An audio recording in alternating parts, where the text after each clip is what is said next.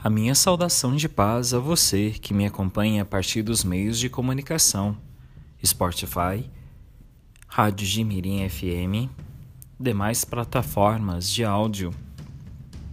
Eu, Padre Júlio, levo ao seu coração a palavra de Deus, neste momento tão especial da sua vida. E a palavra de Deus sempre é luz para os nossos passos. Por isso, vamos meditá-la neste período quaresmal.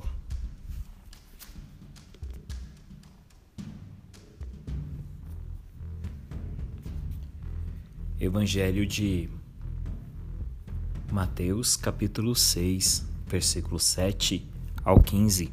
Naquele tempo disse Jesus a seus discípulos: Quando orardes, não digais muitas palavras como os pagãos, porque pensam que serão atendidos por falarem muito.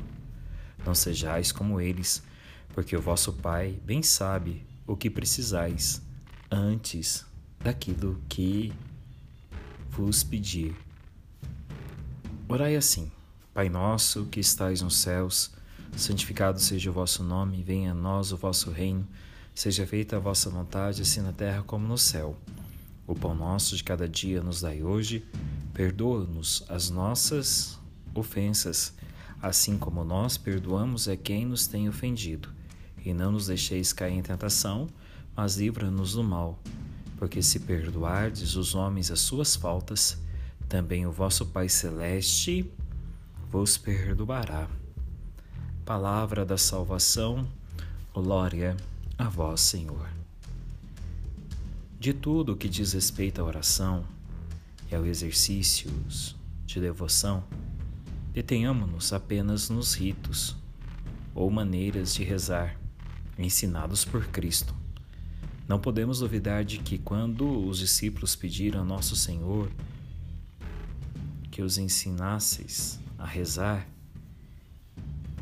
ele lhes disse tudo o que era necessário para serem atendidos pelo Pai Eterno, cuja vontade conhecia perfeitamente. Ora, Jesus apenas desensinou os sete pedidos do Pai Nosso, no qual está contida a expressão de todas as nossas necessidades corporais e espirituais.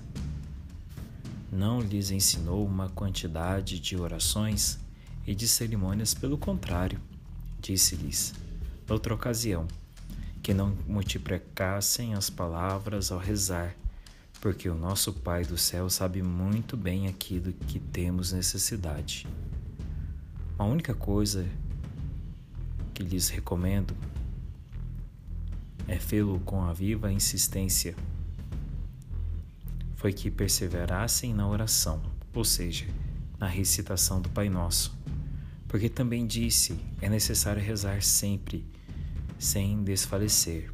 Assim, ele não nos ensinou a multiplicar os pedidos, mas a tornar a fazê-los muitas vezes com fervor e atenção, porque, repito, estes pedidos do Pai Nosso encerram tudo o que está de acordo com a vontade de Deus e tudo o que nos é útil.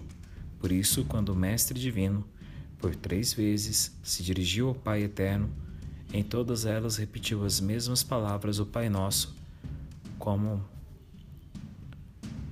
reportam os evangelistas.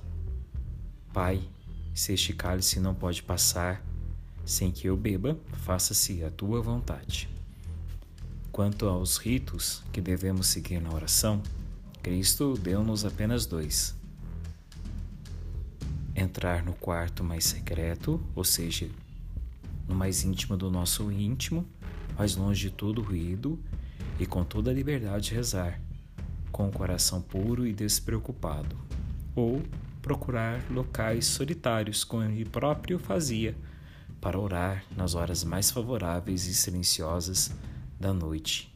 Portanto, que tenhamos sempre essa capacidade de buscarmos em Deus resposta para a nossa oração. Desça sobre você, a sua família, a bênção do Deus Todo-Amoroso, que é Pai, Filho e Espírito Santo. Amém. Até amanhã, se Deus quiser. Um abraço. Tchau, tchau.